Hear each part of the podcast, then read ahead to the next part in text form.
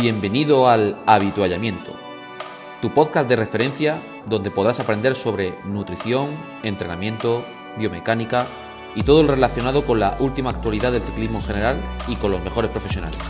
Entra y aprende.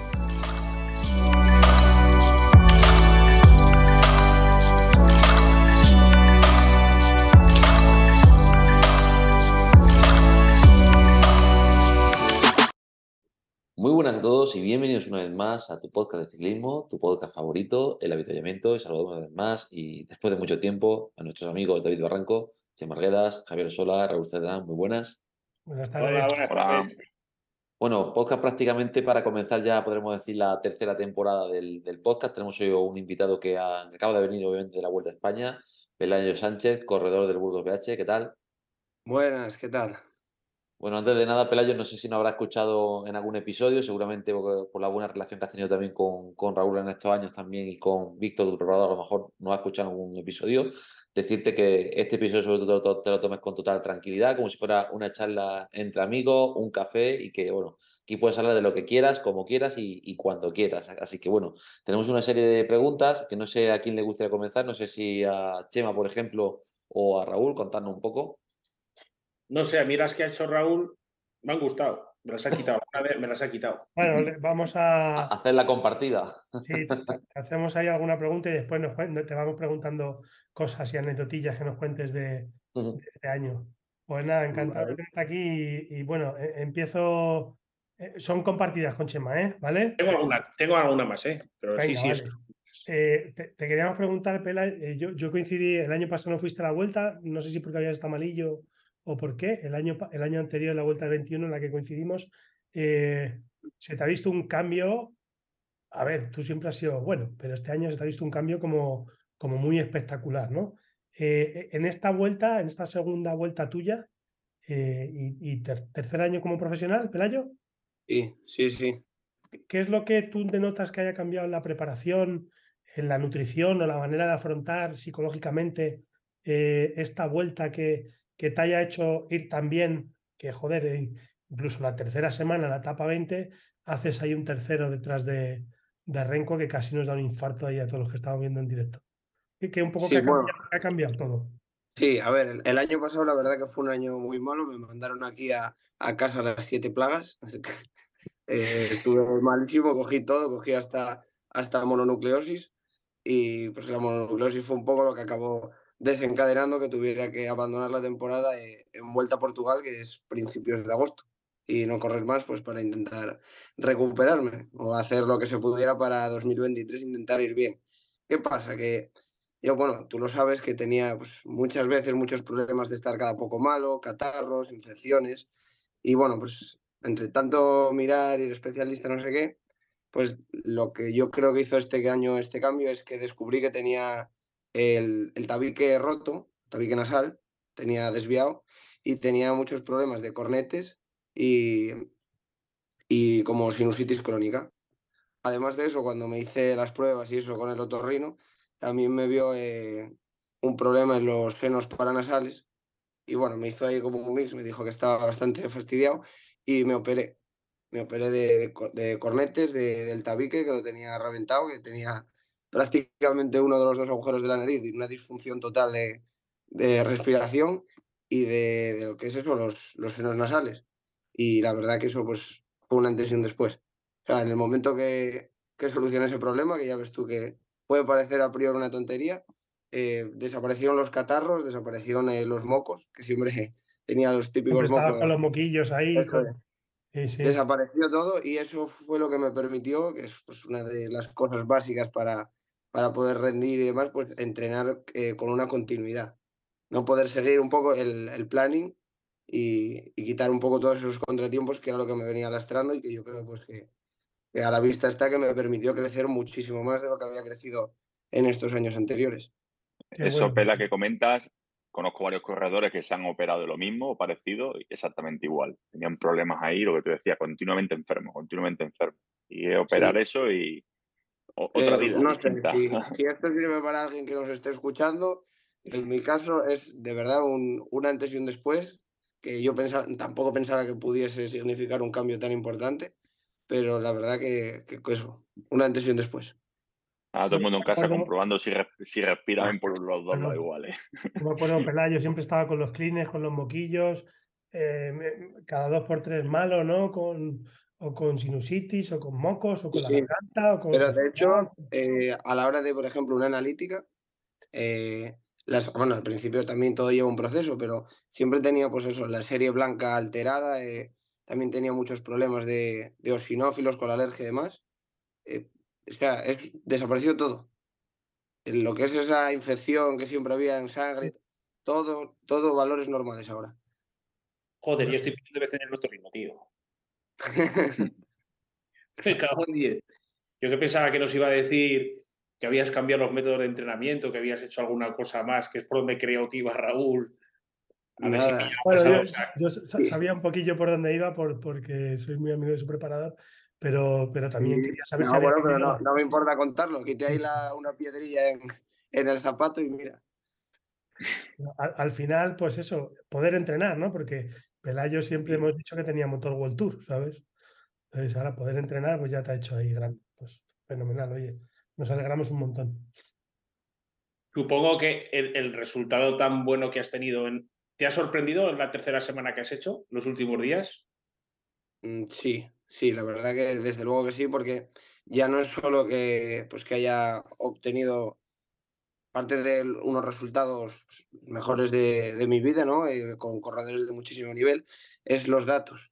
Al final, bueno, siempre vamos a los datos, pero los datos también pues, necesitan un contexto y, y sobre todo la, resistencia a la fatiga, ¿no? Eh, los, los, vatios pues, que, que pude sacar en la última semana con toda la fatiga en los últimos kilómetros de la etapa la verdad que pues, nunca había tenido esas piernas, por decirlo de alguna manera, ni contra rivales tan fuertes, ni, ni en un contexto de, tanta fatiga, ni, ni pues eso, tanto eh, exigencia.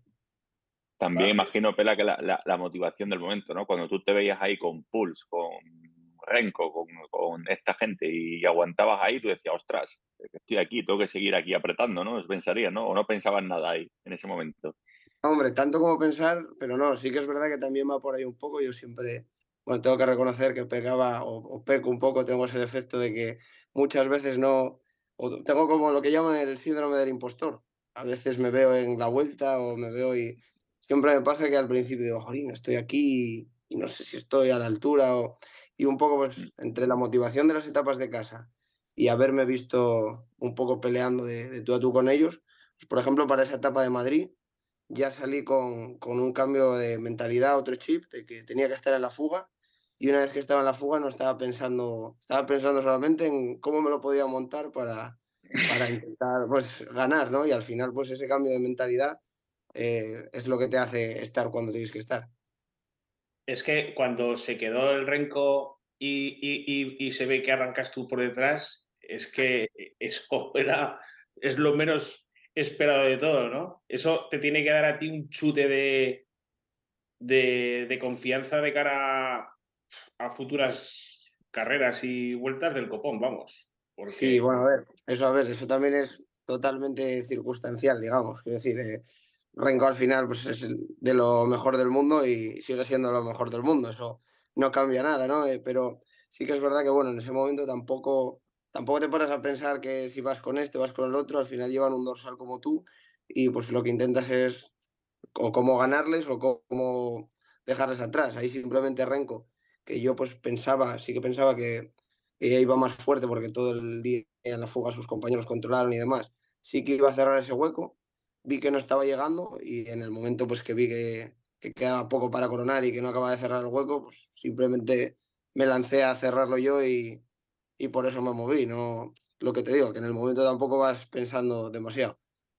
Ya, hombre, no te va a dar tiempo. Pero hostia, eso, eso es muy fácil decirlo, ¿sabes? Pero estar ahí en penúltimo día de la vuelta, ¿no? ¿Qué fue? Bueno, sí. Y hacer eso, tela.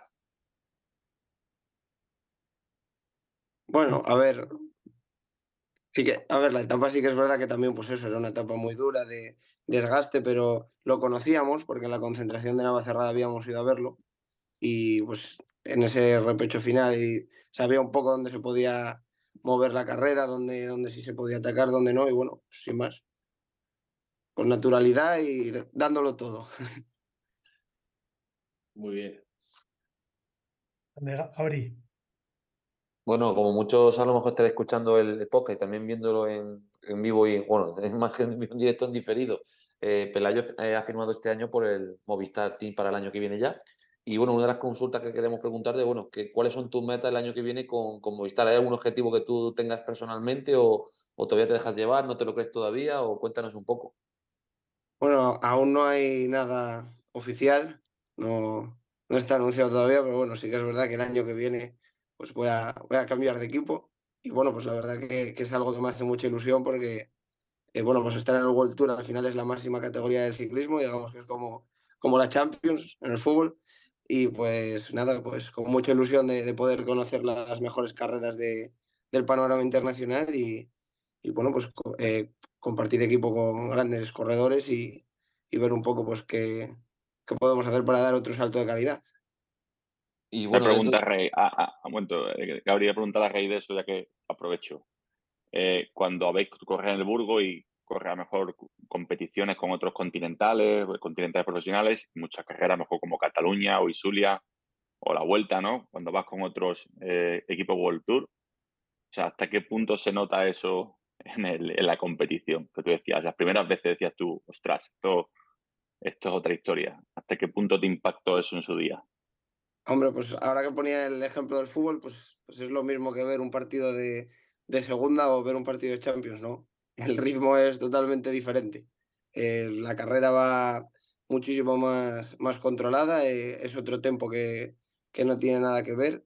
Y luego además sí que también, pues, a lo mejor en la tele no se ve, pero también los equipos pues, Conti tenemos un papel totalmente diferente en una carrera World Tour lo que puede ser una carrera 2.1, por ejemplo, que, que tenemos, aparte del nivel respecto al resto, está más igualado, tenemos otro protagonismo en la carrera, ¿no? Al final aquí te dejan menos espacio, por decirlo de alguna manera, y, y solo puedes optar pues, a las escapadas o, o, a intentar ahí pelear la posición, pero no mucho que te riñen. no te deja pasar cuando ve que es un, un Burgos o un Caja o eso, te, no, no, no, no, no pasas igual que en una vuelta a Portugal, ¿no? O en, o en una vuelta a Lentejo, ¿no? Sí, a ver, es lo que siempre se dice, por ejemplo, el, dentro de los equipos, pues yo que sé, al líder de la carrera siempre se le respeta más. Es el, son reglas no escritas, ¿no? Al final no es que te vayan a echar al Prado. Pero sí que es verdad que cuando estás pues en un Conti Pro siempre, siempre es como que, que hay esa tirria, por decirlo de alguna manera, que, que sí que es verdad que te dejan menos espacio o te, o te tratan de forma diferente. O sea que hay, hay galones y galones, ¿no? Sí, sí, es... sí, sí to totalmente. Cualquiera, Cualquiera que esté ahí te lo puede decir, sí. Te lo dice. ¿Qué, ¿Qué, es lo que más ilusión te hace eh, de pasar a un equipo eh, World Tour? Eh, mm, me refiero al, al, cambio de material, a, sí. a, a las capacidades logísticas que tiene un equipo con, con, más medios, más preparadores, más aerodinámica, más bicicletas a tu disposición. ¿Qué es lo que más ilusión? O, o simplemente estar ahí con, con, con, gente de primer nivel. ¿Qué, qué es, ¿Qué es lo que más te llama la atención, Pela? No, hombre, a ver, eh, como tú dices, pues al final el World Tour es un salto en todos los ámbitos, ¿no? Tanto en compañeros como en medios, como en, como en oportunidades. Pero lo que más me ilusión me hace, bueno, aparte de pues de, conocer esa nueva categoría y demás, es el calendario. Yo creo que ahora pues voy a poder optar a correr algunas carreras que, que para mí, pues, por ejemplo, estar en la Vuelta a España, pues siempre fue un sueño correr una grande y lo puedo cumplir y ahora pues bueno, pues se abre un calendario mucho más amplio donde hay carreras como, como las clásicas de, de Ardenas o, o, el Giro de Italia, el Tour de Francia, ¿no? Carreras que uno pues siempre sigue desde pequeño y que pues para mí solamente estar en la salida ya sería un sueño. Seguro que alguna te pilla, Pela, seguro que un Giro... A ver, a ver, a ver si nos toca alguna. A lo mejor un Tour el primer año, pero pero seguro que vas a un Down Under. No, o pero bueno, una, una Lieja, un Giro. Una, bueno, es. Sí. Seguro que te pilla alguna, tío. Seguro que sí, qué alegría. Mm. ¿Qué es lo que se ha comentado del dominio de, de la gente esta, del, del Jumbo? Bueno, Ahí. la verdad, sí. La verdad que es espectacular. Tienen un auténtico equipazo, pero bueno, ya no solo lo que pueda ver la gente, ¿no? Quizás eh, que lo que más llamativo es pues, que tienen tres líderes, tres corredores que, que, son los más fuertes de la carrera, eso ya es difícil, sino el, el poderío que tienen en, en todos los terrenos y, y, durante toda la prueba. O sea, controlan de principio a fin, tienen un auténtico equipazo ya, bien, sea los líderes, bien sea en el llano, bien sea, bien sea incluso pues para el sprint con otros corredores que, que aquí no trajeron, bueno, pues porque no les interesaba, al final estaban a otra película que es la general, pero es que tienen un equipo que, que, pueden dominar y que los corredores, por ejemplo, se me viene a la cabeza ahora Van que, controlaba toda la carrera como gregario, en otras carreras le puedes poner de líder y, es que puede disputar perfectamente cualquier prueba. ¿Tú, crees que, que, es mucho el, caballo de carreras el que importa más que el, conjunto, tener los mejores eh, corredores con, el, máximo FTP, el máximo V2 más, o es también mucho eh, el equipo, la manera de correr y demás lo que, lo que les hace estar más adelante? Hombre, yo creo que todo influye, ¿no? Ahora que, por ejemplo, ponía el ejemplo de Van Barle, pues a ver, ahí al final es fichan a un corredor que, si no recuerdo mal, en la misma temporada ganó Rubé, segundo en Flandes y subcampeón del mundo. Entonces, al final estamos hablando que, que todos los corredores que componen lo que es la plantilla son top 10, top 20 mundial. Y si a eso le sumamos, pues, eh, toda la, la, ciencia y los medios, el, el entrenamiento, las bicicletas, eh, ¿no? Cómo, cómo se engranan entre ellos en la carrera, cómo se compenetran, que al final, pues, hacen un 8 que es prácticamente un Dream Team. El otro día comentaban sobre eso, que Jumbo se gasta más en gregarios que en líderes, porque tanto a Kus como a, a y a Vinegar son fichajes relativamente baratos, que han sido, pues eso, un poco más fruto del scouting o de trabajarlos con paciencia. Y una vez que han tenido a esos líderes, pues luego lo que han hecho es reforzarlos con, pues eso, pues con o con gente de altísimo nivel para que, o sea, gente que podría ser líder en otras carreras el poder decir, bueno, pues vais a trabajar aquí, ¿no? Pues lo que tú decías, que se ha visto a Van controlar una etapa 120, 140 kilómetros prácticamente tirando el solo, o a Gessing con 37 años, pues que se le ha visto también hacer etapas de, auténtica locura, ¿no? Hasta el último puerto, llevando él prácticamente el, el grupo hasta, hasta meta. Yo te quería preguntar, Pelayo, que, ¿en qué porque la etapa de Madrid fue una etapa que sí, que la conocíais y tal, que acumulaba mucho de nivel en una larga distancia, ¿Qué te ves más? ¿En ese tipo de etapas con distancia y mucho desnivel o te, vas, o te ves más en etapas más cortas pero también con alto desnivel, a lo mejor un puerto más, más largo? ¿Dónde, ¿Dónde tú encuentras tu, tu mejor rendimiento? En, bueno, en este caso una gran vuelta o en, o en, o en otra carrera de este tipo. Pues mira, es una buena pregunta porque es una pregunta que me hago hasta yo todos los días. No, a ver, todavía pues yo considero que estoy en, proceso de, de, crecimiento y de maduración. Y bueno, por lo menos ya sé que, que, en las carreras llanas o en las llegadas masivas no tengo nada que hacer, pero pues en ese proceso de crecimiento sí que, sí que bueno, pues uno va haciendo sus descartes y lo que le viene bien lo que le viene mal.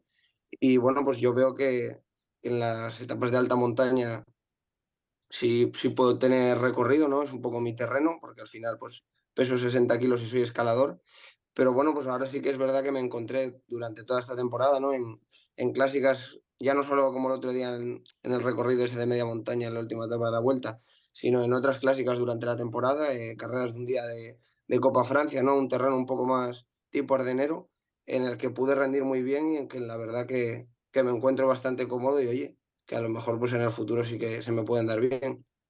¿no? que se te ha visto que tienes a punta velocidad al final, o sea, que viendo cómo estuviste aquí en Madrid, pues podrías estar perfectamente en un, a lo mejor no sé, pero Lombardía, una Anstel, o sea, carreras de ese tipo que a lo mejor eh, tienen ese recorrido, a lo mejor no tienen esa distancia de las subidas, que son un poco más cortas, a lo mejor más explosivas, pero que te podrías también desempeñar bien o, o, o ver qué rendimiento puede sacar ese tipo de pruebas que hasta no las has corrido.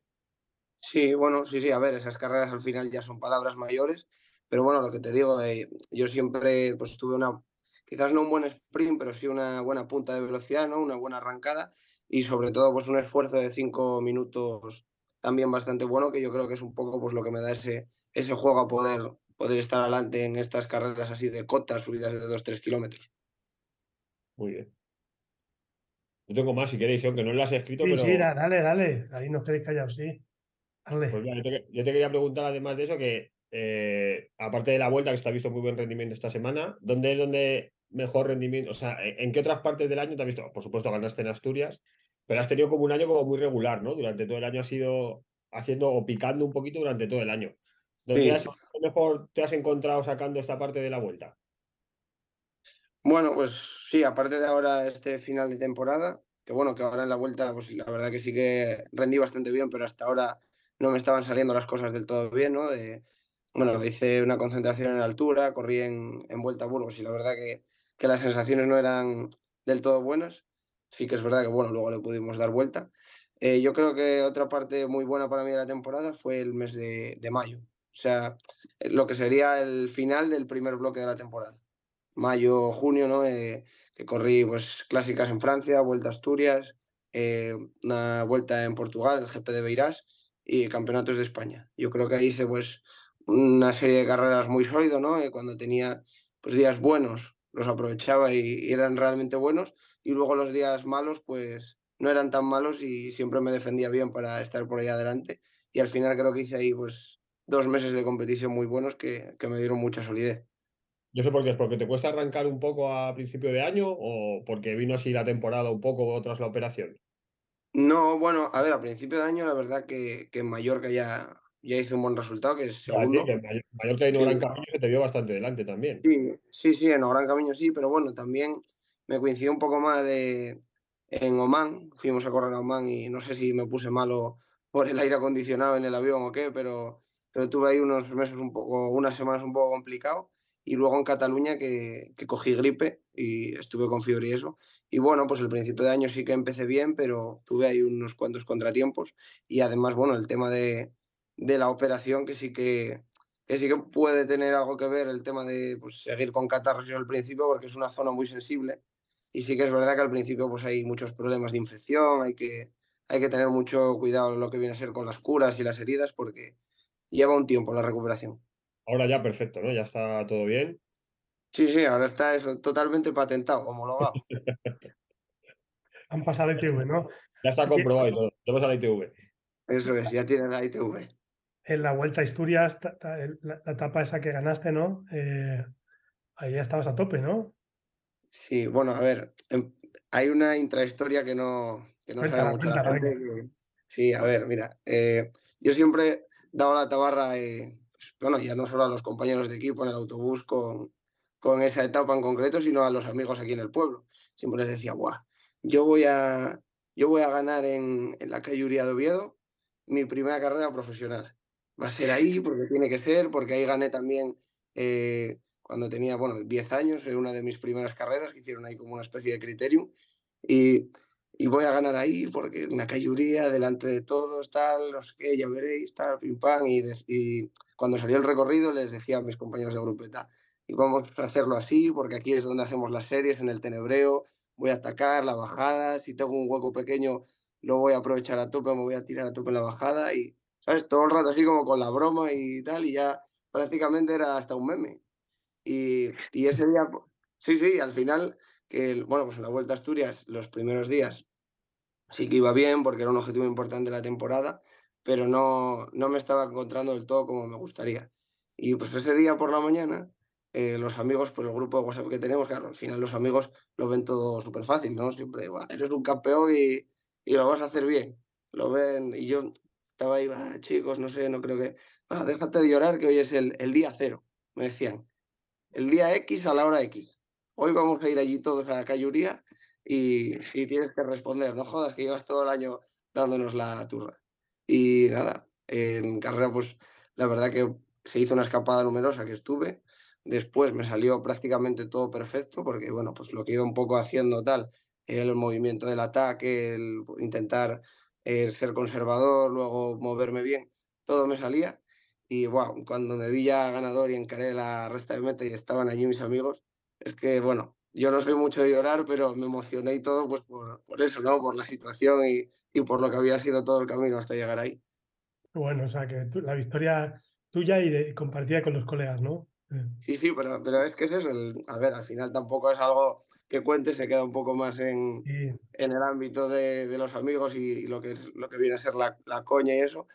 pero es que de verdad que yo me emocioné muchísimo porque, bueno, aparte de estar allí mi madre, Víctor, mi entrenador, toda la gente que, que me apoya y me acompaña siempre, pues estaban ellos también súper emocionados llorando y, y no podía contener las lágrimas. Le mandamos ahí. Aparte, saludo. apar- aparte que Ujú. conocer el terreno hace mucho, ¿eh? Hace muchísimo. Sí, sí, sí. Y yo no sé qué me pasa, siempre que voy a correr a Asturias, no sé, soy, soy muy tonto y, y me vengo muy arriba. Eh, Aparte que, que mucho. es más fa- que, que- y aparte que la cabeza es más fácil engañarla, sabes lo que queda de su vida, te sabes cada punto, sabes hasta qué no, punto no, puedes no. sufrir. Eso se nota mucho, mucho, mucho. No, no, en serio, totalmente. Yo pienso que es que al final conocer el terreno, tú siempre puedes llevar el, el bueno, pues el climber o, o todo eso de Sí. que te va saliendo la subidita en el Garmin y demás, pero no tiene nada que ver con, con conocerlo de verdad. No, o, haberle dado una pasada y por lo menos, pues, ¿sabes? Co- Reconocer el terreno, aunque sea que hayas pasado un par de veces por ahí entrenando o bien sea en una concentración o algo. Siempre tienes como un plus. Sabes dónde acaba y dices, tengo, que- tengo que llegar hasta ahí. Y lo tienes como más interiorizado. El otro día, a raíz de eso, hacía una, coña con, con la gente de mi grupeta, estoy otra vez montando en bici nuevo, y hay aquí una cosa que le llama el mortirolo. El mortirolo son 200 metros de subida, no, no crea que tiene aquello mucho. Es al 6, el 7, pero son 200 metros. Y iba yo sufriendo como un, como un cabrón, hablando malamente, y me decían, anda que no has sufrido nada ahí. Digo, a, ver, digo, he sufrido para no quedarme de ruedas y porque sé que son 200 metros. Si sé que dura esto, si no llego a saber lo que dura, digo, buah, digo, a los 50 metros ya hubiera levantado el pie. Y, y lo que hace la cabeza ahí en ese, eh, pues, pues ustedes imaginaros lo que tiene que ser eso, una subida que tú conozcas bien, eh, las curvas, la bajada, todo, pues todo se suma al final para que puedas ganar mucho. Sí, sí, sí. Y bueno, y hablando de esto, es que yo te diría que hasta entrenando a veces, que bueno, no sé, a ver, a lo mejor decís este está un poco loco, pero a mí me pasa, a mí me pasa que, que hay subidas que no se me dan y otras que sí se me dan.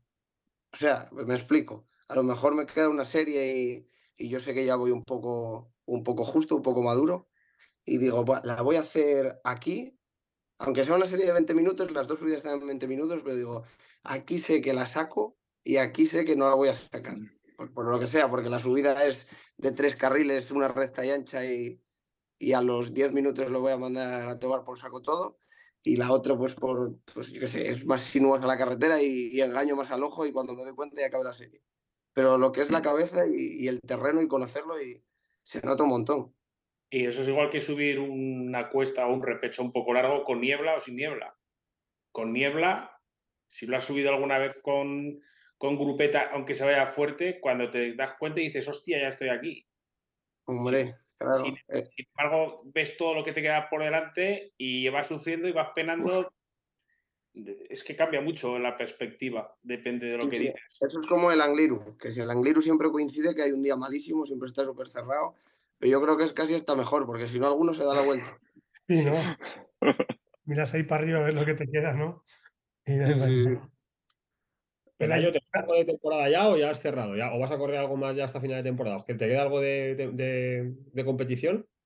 No, eh, ya acabé con, con la vuelta porque, bueno, al final quedaban pocas carreras y, y lo que quedaba pues ya era prolongar mucho, digamos, lo que es la, la temporada y, bueno, como empecé ya desde muy al principio y bastante a tope, pues ya decidimos que tocaba descansar un poco. ¿Cuánto ¿Qué vas a descansar? Perdona, Chema. No, igual. No, quería porque- preguntar qué progresión has llevado en, o sea, más allá de los problemas de salud que has tenido y tal, pero qué progresión has llevado en competición en estos tres años. ¿Has ido acumulando días? ¿Has hecho los tres años más o menos la misma competición? Sí que está claro que en el segundo año al no sumar la vuelta, pues seguramente te saldrán menos días de competición, porque tienes. Pero más o menos, ¿cómo lo has, cómo has ido creciendo en estos, en estos tres años? Bueno, a ver, el primer año eh, estaba todavía lo que viene a ser un poco el pospandemia. Entonces había muy, o sea, no, no como el año de la pandemia, que fue el año ese raro, pues, Tour de Francia en septiembre y demás, pero sí que es verdad que el 2021 pues, fue un año raro, eh, no se empezó a competir casi hasta finales de marzo. Había muchas carreras que no salían o que pues por restricciones se acababan cancelando la semana antes de ir a correr. Entonces, pues fue un año que, que se corrió mucho menos y las carreras estaban mucho más espaciadas. Luego sí que es verdad que hice vuelta a España ese primer año, pero no me salieron tampoco muchos días de competición por esto que comentamos. 50. Sí, eso es. Iba a decir 45, por ahí, 50. con Pro Cycling está Sí, sí. No, el, el año pasado. El año pasado, pues sí que es verdad que ya fue una temporada normal. Normal en cuanto al calendario, porque para mí no fue normal, que tuve muchísimos contratiempos y además, pues dejé de correr muy pronto. Pero aún así creo que me salieron días de competición 36. parecidos. 46. Sí, por eso, parecido al primer año. Y eso que corrí, no menos, pero eso, em, como en mucho más entrecortado y sin haber hecho una grande. Y este año, que yo creo que ya es un poco pues, un calendario normal de, de poder hacer una planificación y demás, yo creo que me salieron, bueno, que lo diga Raúl que tiene la chuleta, pero sobre sese- 60 días, 66. ¿no? Ah, 66. ¿vale? 66 días. supuestamente 2021 español. Y entonces, ¿Tú crees, ¿Tú crees que esa suma así de competiciones te ha ido también a hacer que te ha ido a hacer o te ha ido a hacer que vayas creciendo? Es decir, que ahora, ahora te hayas encontrado al final de la vuelta ya pues con esos resultados, con un tercero ahí ya disputándote con, con tíos de World Tour ahí hasta el final. O sea, ¿tú crees que un, un poco es ese secreto, el ir creciendo poco a poco durante estos tres años? Sí, desde luego. Sí, sí, sin duda. Y luego lo que hablábamos un poco antes, que creo que me, no me acuerdo si me lo preguntaba Javi o quién de, de las carreras World Tour y demás, cada carrera eh, te aporta algo, ¿no? Por ejemplo, las carreras World Tour eh, son carreras que pues, te enriquecen mucho porque te comes muchos látigos y vas todo el día con el cuello estirado, pero son como entrenos de mucha calidad, ¿no? Eh, te, te da mucho ritmo y, te viene muy bien para quitar carbonilla. Luego hay otras carreras, a lo mejor, pues, eh, yo qué sé, las punto pro, que son carreras que tienen mucho nivel, pero que bueno, que ya un poco sí que puedes tú pues, hacer cosas, eh, intentar coger algo de tablas en competición. Y luego están las carreras pues 2.1, que son las carreras que corremos sobre todo pues, Conti Pros con Contis y a lo mejor dos o tres World Tour, que son carreras en las que, bueno, pues que, que ya puedes proponer cosas y pues intentar, yo qué sé, eh, bien sea ataques o disputar un puesto un poco más adelante en la general, que al final pues siempre es, es diferente que ir todo el día ahí persiguiendo, persiguiendo, persiguiendo.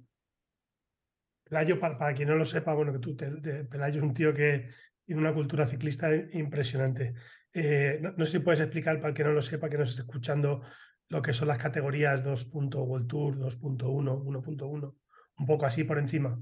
Eh, ¿O en qué consiste? a ver, tampoco lo quiero decir mal, que igual... No, no, lo que tú entiendes como ciclista, que Sí. cuando ves una 1.1, pues sabes que, sabes, un poco Bueno, a ver, el, las 1.1 pues serían las clásicas, ¿no? Las pues, 1. Pro, 1, el 1 sería el de clásicas. Luego está el, el 2, que serían las vueltas, y hay, eh, pues eso, las 2.1, las 2. Pro, y luego ya las, las grandes, que son las World Tour, que serían pues la Ichulia, Vuelta a Cataluña y demás, y luego estarían eh, las grandes vueltas.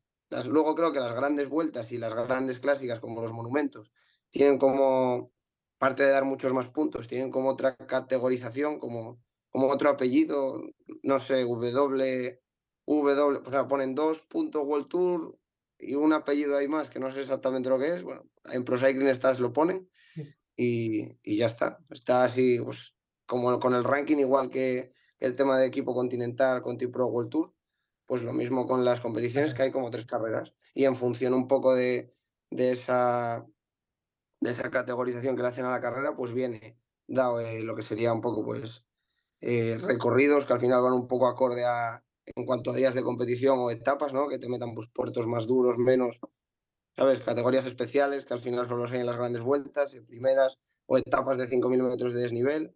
Depende siempre mucho el recorrido de lo que sería el nivel de la carrera.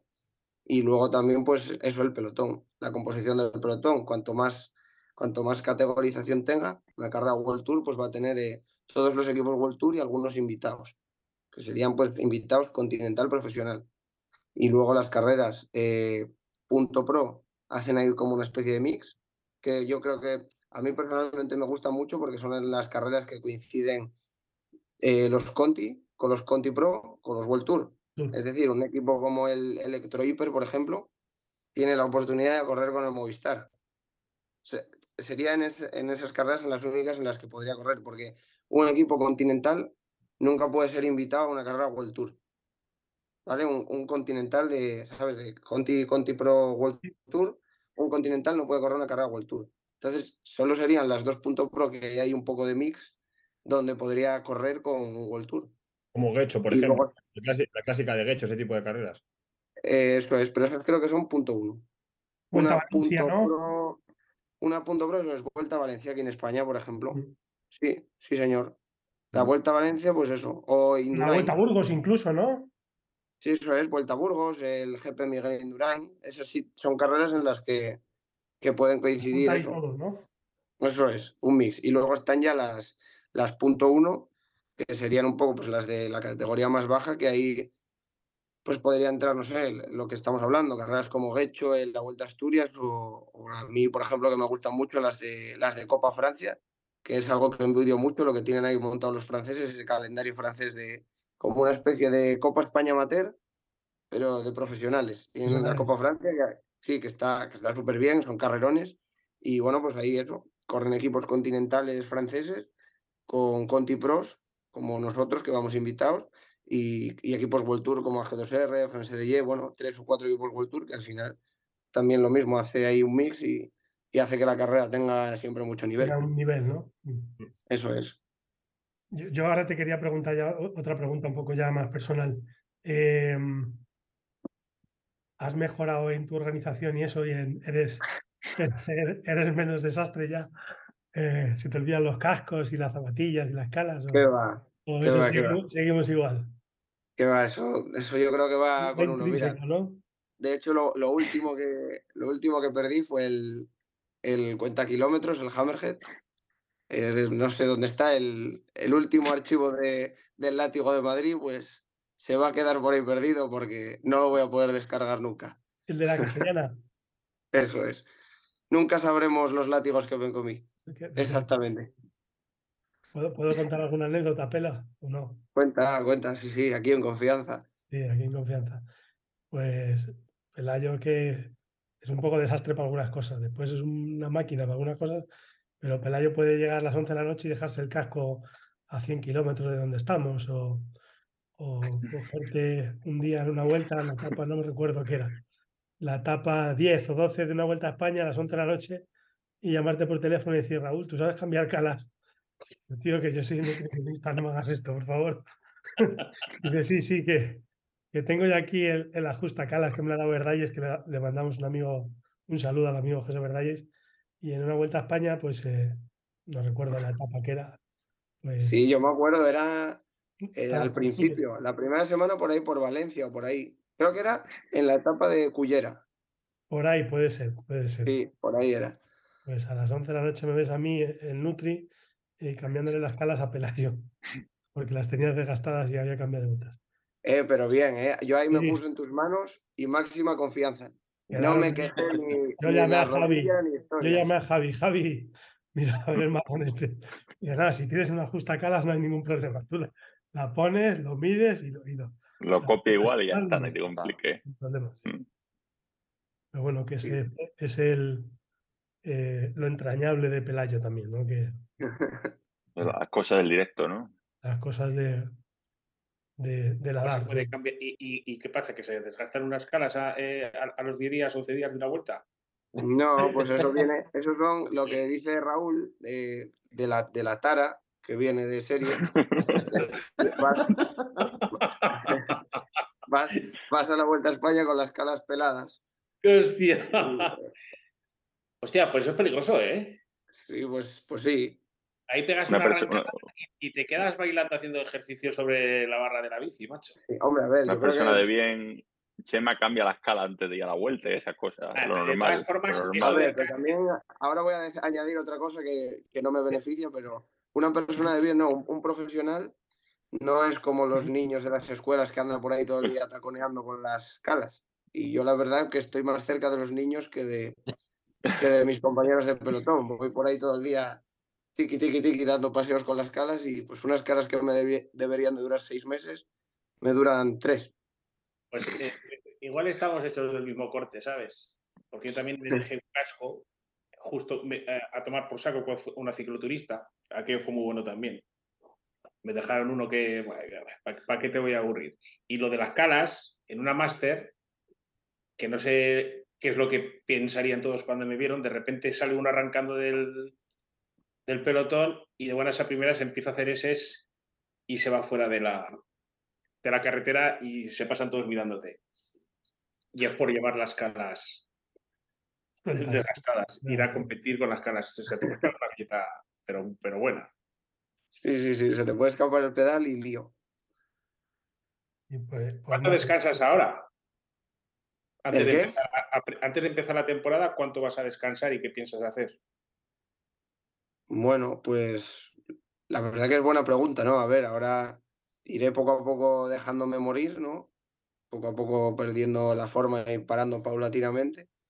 Y luego nada, pues no sé exactamente cuándo pararé, pero supongo que, bueno, lo típico, 15 días, 20 días de, de desconectar un poco de, yo qué sé, quizás hacer algún deporte alternativo, yo qué sé, tipo caminar, eh, senderismo, para no estar parado del todo, que al final, pues te aburres y pierdes mucha condición, pero bueno, pues desconectar un poco de la bicicleta para recargar pilas. ¿Terminas muy saturado de cabeza o al final de temporada o de, de competir y entrenar o no? No, no te creas, es que yo soy de los que sale a desconectar a andar en bicicleta. A lo mejor estoy un poco rayado de la bicicleta y, el propio paseo en bicicleta es el que me el que me ayuda a desconectar. El año pasado, por ejemplo, cuando tuve el, el problema este de la mononucleosis y demás, que no sabía muy bien qué hacer, eh, para evadirme de la bicicleta me fui a hacer una ruta de cuatro o cinco días de bikepacking en bicicleta. Así que es un poco tirarse piedras contra el tejado de uno, pero No, que es, tu, de- es amor, el amor por la bici. sí, amor odio, amor odio. Es una cosa amor-odio y es un, un tío que le gusta montar en bici, aunque no fuese profesional, pues montarías en bici. Es. Sí, eso es. A ver, al final, pues sí, tienes el tema de los vatios y el entrenamiento, pero lo que tú dices, que al final lo que me gusta es montar en bici. A veces pues puedes acabar más saturado o menos de, pues bien sea que la competición como la vuelta que se te hizo larga o, o un periodo en el que por lo que sea no estás andando bien y, y estás más estresado con el tema del entrenamiento, el peso, los vatios. Pero lo que viene a ser el, el foco de todo, que es dar pedales y andar en bicicleta, eso lo hago porque me gusta y yo creo que nunca va a cambiar. No, no. ¿Y qué? ¿Haces mucha base?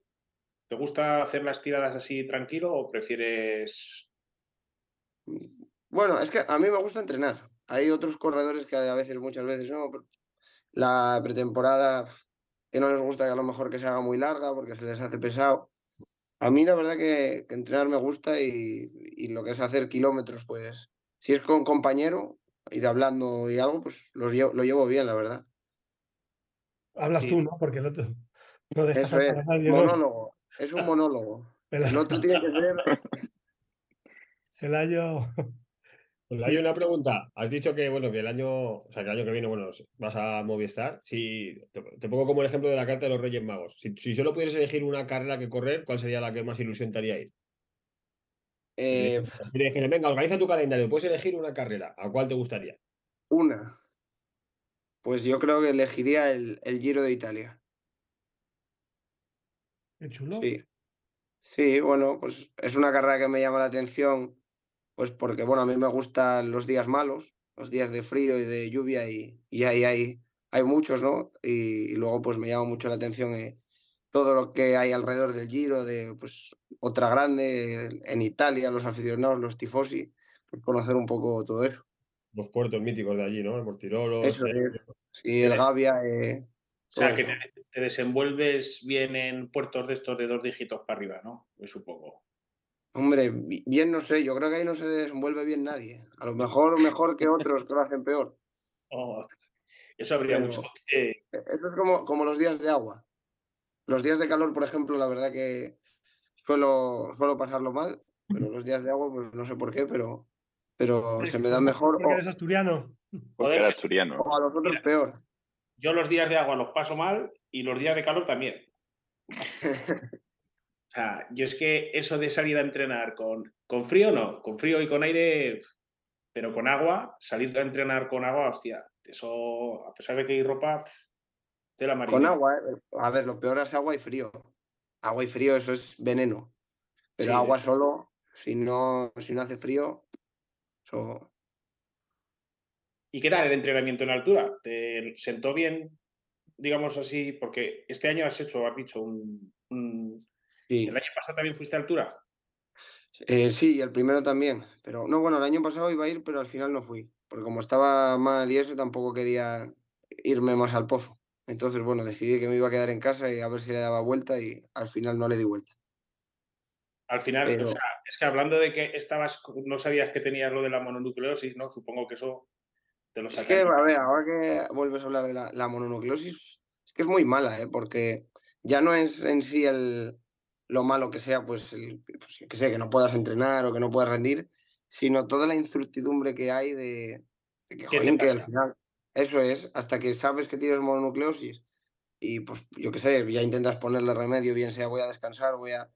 Hasta que das con ello, te comes la cabeza un montón. Porque realmente no sabes, dices, será la cabeza, será, yo qué sé, que estoy cansado, las piernas, que no sabes qué pasa.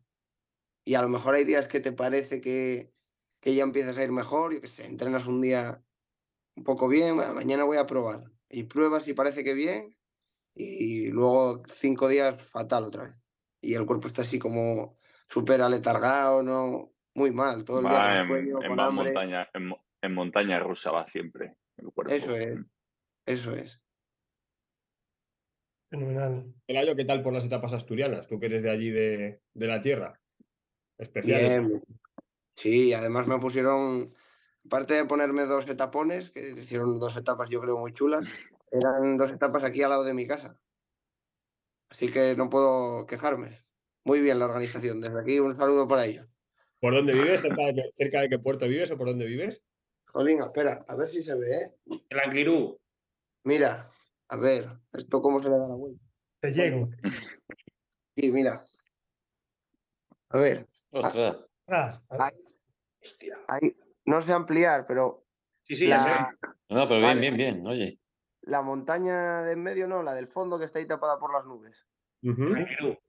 Pues a- ahí lo tengo, a la, a la ventana. Cada vez que me levanto por la mañana ahí tengo el angliru. ¿Cuántas veces lo has podido subir? ¿O vas por allá a entrenar o es un sitio de los que evitas? Pues mira, es de los sitios que, de los puer- el puerto yo creo que más cerca me queda y al que menos veces subí. La Cruz de Linares, la Cruz de Linares que me queda, está muy cerca también, pero ya, ya está, está como por detrás. Ahí subo un montón de veces entrenando. Es un puerto que me gusta mucho, es muy guapo y además pues para trabajar está súper bien. Pero el Angliru uf, es que es un dolor. ¿San Lorenzo Ahí- está cerca también? No. ¿Lo tienes cerca? Eh, Sí, a a ver, sí, a ver, cerca. Lo meto mucho en los entrenos porque, o sea, me queda lo que viene a ser para hacer cuatro horas de bicicleta, pues todos me quedan a mano. Y los encadeno mucho, la Cobertoria, San Lorenzo, Cruz de Linares. Es que joder, Sí, me- el puerto. No, Claro, claro. El San Lorenzo ese, tío. Buah, muy mal ese puerto. Pero bueno, son puertos que, jolín, que se pueden subir, pero es que el Angliru tiras más Eso, de eso es brazos un que, gimnasio de asfalto, con... que eso no vale para nada. tiras más de brazos que de pierna. Eso es igual que, no sé si lo conocerás, el Pico de las Nieves, Mm, Eh, El pico de la- eh, Palmas de Gran Canaria. Eso está eso en Gran Canaria. Dice que No es el no. más. Bueno, pues eso. Yo el Angliru, mm, si voy será en coche, no tengo intención de subir. Sí. Yo subo en coche, ¿eh? En coche subo mucho, pero en bici dos veces creo que subí. en bicicleta y, y la, y el Pico de las Nieves, que yo lo he subido cuatro veces. Eso son nueve son veinti- veintitantos kilómetros, pero me parece que son 8 o 9 los tienes una media del 16, 17, tienes al 23% no sé cuánto tramo, o sea, eso es una locura. O sea, entonces conociendo eso, No, Chema, dependiendo de por dónde subas, tiene una vertiente que son casi 50 kilómetros de puerto. hay más, hay, hay unas cuantas vertientes. Lo que pasa es que a nosotros siempre nos subían por la, por la misma. Bueno, ¿sabes? pero eso es como, como el Teide, ¿no? Ahí que tiene, no sé, por los loros o no sé cómo se llama, que tiene una vertiente también que es durísima. Y luego lo subes por Santa Cruz de Tenerife y estás subiendo ahí, eso es más largo que un día sin pan. 60 kilómetros. ¿Qué desarrollo llevabas ahí el más para los, para los puertos más duros? Supongo que para el Angliru, ¿qué, qué desarrollo llevabas, Pela? Eh, para el Angliru, 36 de plato, el plato pequeño, y 34 atrás. ¿Y metiste todo? Eso Sí, que sí, claro. La, la super, la super reductora desde abajo ya. ¿Qué, qué grupo lleváis con eso? Shimano. ¿Cómo? Eh, bueno, sí, sí, no, Shimano. es, es ¿Se puede, ¿Se puede comentar la marca o dejamos la marca ahora mismo oculta? ¿eh? Que no nos están pagando nadie en el podcast para hablar de marca. ¿eh? bueno, Bueno. 36-34 llevaba, ¿no? Eso, 34. Sí, vamos a dejarlo ahí. Dejémoslo ahí. Agarramos un tupido velo, no hemos dicho nada. Para, para que se haga la idea a alguien, yo nunca he puesto un 36-34 porque nunca subí un puerto así. Pero Yo he sí, llevado este año subiendo el Maribral el 36-34. i- ¿Ibas bien con eso, Chema? El Mali Blanco. No, no. No Bueno, falta más, ¿no? Ahí, al les- final- a- ahí al final, si no tienes cuidado, te cargas la palanca porque le vas dando todo el rato a ver si por casualidad Pues sí, hay que te queda un piñón, te queda Pero un piñón. eso, eso también es siempre que siempre le vas dando ahí al, al mando para arriba y siempre quieres más y más y más y más y más. Pero con un 36-34 ya está bien. Sí, si me El quito, proceso es si me quito al mando. más, igual también me va. Le das al mando, luego miras a la pedalía, a ver si estás frenado o crees que estás frenado y luego voy pinchado. está- esas son las tres. te- las está tres. agarrando alguno, te está agarrando Está alguno. agarrando, ¿no? Pues no sé, he visto imágenes y no sé si. Bueno, tú estabas ahí con ellos. Me dio la sensación de que Roglic subió en monoplato, puede ser. Eso he visto yo en fotos, sí, sí. Que llevaba, llevaba la piña del XX1, del de mountain bike. El de Gravel Mountain Bike. Mm. Yo subiría con un 46-50 o algo de eso. Pero tenía que llevar un. Me ha parecido ver que iba con monoplato y el piñón de atrás era el del, el del XX1. o Miguel, sea, ¿no? El, el Eagle ese de 50, Sí, ¿no? el ese. 50. Yo creo que subió con eso. Lo que pasa que, a ver, he visto fotos, pero no estoy. Me voy a bajar a comprar la ciclismo a fondo por ver si hay alguna foto ahí de la etapa y ver, ver el grupo. Pero me da la sensación que subió con monoplato con el, con el XX1. Lo he no me lo he visto extrañaría en algún porque sitio también. sería un poco, a lo mejor, la combinación de desarrollos que utilizó para la cronoescalada del Giro. O sea, a lo mejor puso algo, algo así. Lo que pasa es que, claro, vienes de hacer toda la etapa, no cambio de bici, yo creo, ni nada. Bueno, pero, pero era una etapa, aparte de ser muy corta, que eran solo 120 kilómetros, era súper. O sea, los puertos eran muy seguidos y todos los puertos de antes tenían mucha pendiente. Entonces, a lo mejor yo creo que con la misma bici pues puedes hacer bien todo. Eran no también bajadas, bajadas súper reviradas que no. O sea, que, que cogías velocidad, pero no te daba tiempo tampoco a pedalear, ¿sabes? No eran bajadas de estas de darle ahí mucho. Ujú. Pero luego que lo mismo, como el año que viene irás con el Randy, o por lo mismo puedes buscar alguna combinación de esas también extrañas. Lo mismo tienes que probar alguna combinación de esas. A ver, no sé, a ver, a ver, no sé, pero tampoco te podría decir que llevaba a Roglic porque no le vi en 120 kilómetros de etapa. Así que estoy como vosotros. No sé si queréis comentar algo más, chicos. ¿Tenéis por ahí alguna pregunta más? Nada, oye, está muy interesante, Muy divertido. muy divertido. Podcast Coffee Break lo vamos a llevar a partir de ahora pronto porque al final salen unas conversaciones obviamente pues de tertulia ciclista y eso es lo, lo importante. Pues si no hay más preguntas, Pelayo, Yo quiero muchísimas gracias por despedirme venir. sin darle un fuerte abrazo, mandarle un fuerte abrazo a su entrenador y nuestro amigo, bueno, amigo de, de todos, de a Víctor, De todo aquí.